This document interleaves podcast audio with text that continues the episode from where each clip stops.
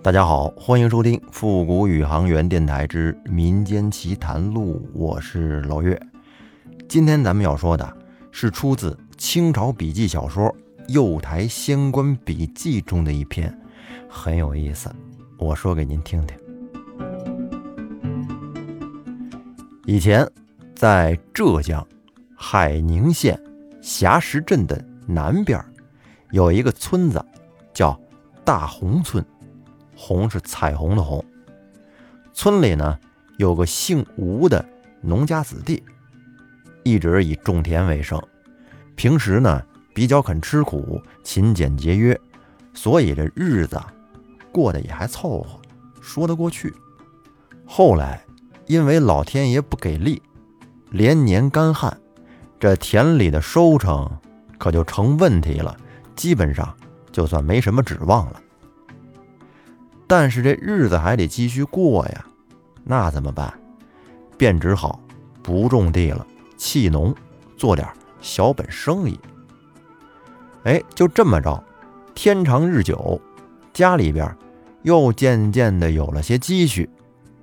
这小吴一看，还是做生意好，比种地轻省，而且来钱也快。于是呢，就彻底的改行经商了，小生意是。越干越大，但是以前经商的人，他得常年在外边奔波，得倒买倒卖呀，把本地的东西运到外边去卖，然后再把外地的新鲜东西带回来卖，就这么着来回倒。所以呢，因为工作原因，小吴是常常的数月都不能回家。小吴有个妻子陈氏。虽然也是农家女子，但是她长得好看，有几分姿色。这村里村外边有一些浪荡子弟，他们知道这吴家的老爷们儿常年在外边做生意，于是呢，对陈氏是垂涎三尺，经常来到他们家附近窥视骚扰。哎，没事的时候扒扒墙头，偷偷看看这小娘子跟屋里干什么呢，或者是。平时趁街上没人，咣咣咣砸门，然后他们几个藏到一边，等陈氏开门一出来，他们几个就跟旁边起哄吹口哨。哟，妹妹长不错，嘿，真漂亮哎，出来玩会儿。哎，就是一些小混混的行为。但是这陈氏，他是一个有原则的人，始终不为所动，洁身自好，所以呢，村里的人。背地里都暗暗的挑大拇指，这吴家媳妇儿真是好样的。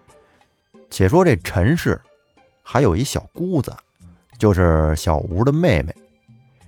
这丫头长得不怎么好看，相貌平平，虽然说是一副愁眉，整天看起来愁眉苦脸，而且呢牙不好，一口龋齿坏牙。但是他却偏偏的就喜欢搔首弄姿，故作媚态，引得这村里的一帮不良少年是神魂颠倒。其中呢，自然不乏有一些相好的，哎，可以说是光屁股一块长大的好朋友。再说小姑这人性，可是不怎么样，生性嫉妒，她嫉妒她嫂子，觉得。怎么那些坏小子们光去骚扰他，也不来骚扰我呢？老娘差哪儿啊？该有的哪儿没有啊？您看，就这人性，而且平时他还爱在他母亲那儿搬弄是非，说自己的嫂子陈氏的一些坏话。再说这当婆婆的也不怎么样，她竟然不辨是非曲直，一味的就相信自己女儿的谗言。便常常的对儿媳妇是冷眼相待，动不动就来一番数落和责骂。您想想，陈氏她本来就是个极其温柔善良的女人，怎么能受得了这种冤屈呢？所以这心情经常是郁郁寡欢，久而久之，便积郁成疾，生病了。而当她每到发病的时候，这心口啊。疼疼的都受不了，而且四肢冰凉，半天都暖和不过来。只有到了晚上上床睡觉的时候，这心痛才会停止，而身体呢也才会渐渐的暖和起来。陈氏他自己也觉得这个病有点奇怪，为什么一到白天就疼，而晚上就不疼了呢？这什么毛病啊？有一天，陈氏和往常一样，白天又发病了。疼啊，捂着胸口，腰都直不起来了。然后一直到晚上上了床睡下以后，才觉得慢慢的缓解。渐渐的，他躺在那儿就迷迷糊糊的睡着了。当他睡到半夜的时候，陈氏突然一下子就惊醒了。他好像分明的感觉到。有人在跟他同床共枕，他的被窝里还有一个人，这给他吓得大惊失色，猛地就把枕头给推开了，然后从床上直接就蹦了起来。但是他低头再一看，却什么都没有。在惊恐之中，陈氏竟然觉得自己羞愧难当，本就是一个贞洁烈女，现在怎么办？有人了，虽然说不知道是谁吧，但是自己确实清晰的感觉到，已经跟除了丈夫之外的其他人在一个床睡觉了，肯定有人，只不过就是自己没发现。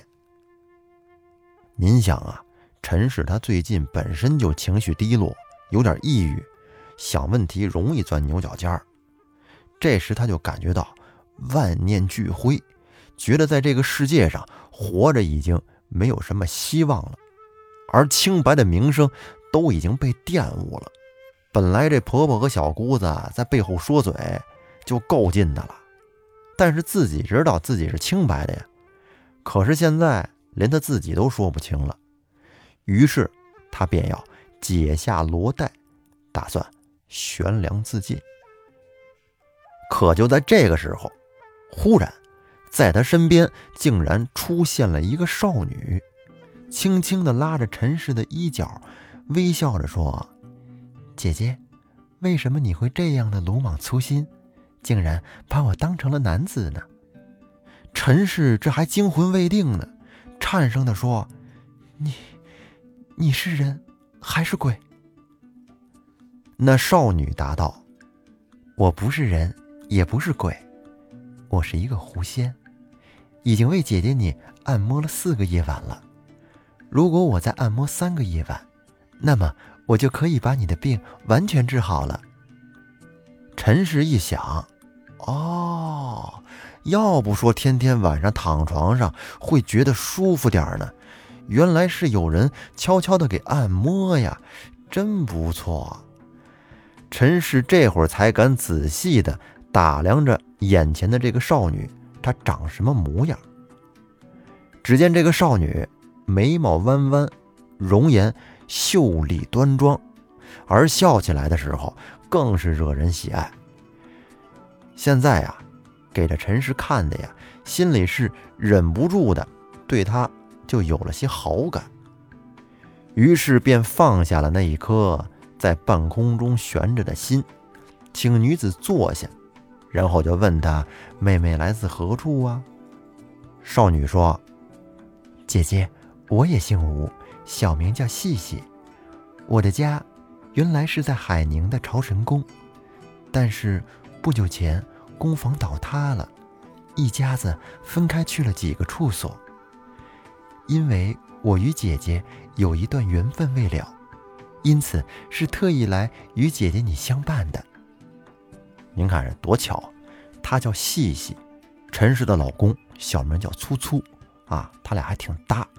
当然，她老公这小名是我说的，不玩笑。咱们接着说回来，陈氏听得细细如此的一片好心，怎么还能忍心拒绝他呢？于是细细便留在了陈氏的房中，终日与陈氏相伴。只是细细的身影，只有陈氏一个人才能看得见，其他人谁都看不见，因为他是狐仙嘛，隐身对他来说实在是太容易了。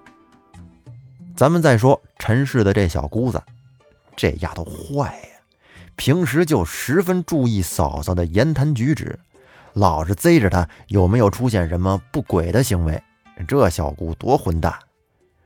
有一天，他走过陈氏住房的那个窗前，嗯，不对，他忽然就听见嫂子正在房间里与别人说话，这让他心里大为疑惑。平时咱家可没来过人呢，这下觉得好嘞，我嫂子终于有事儿了，嘿嘿，她肯定是与别人有私情。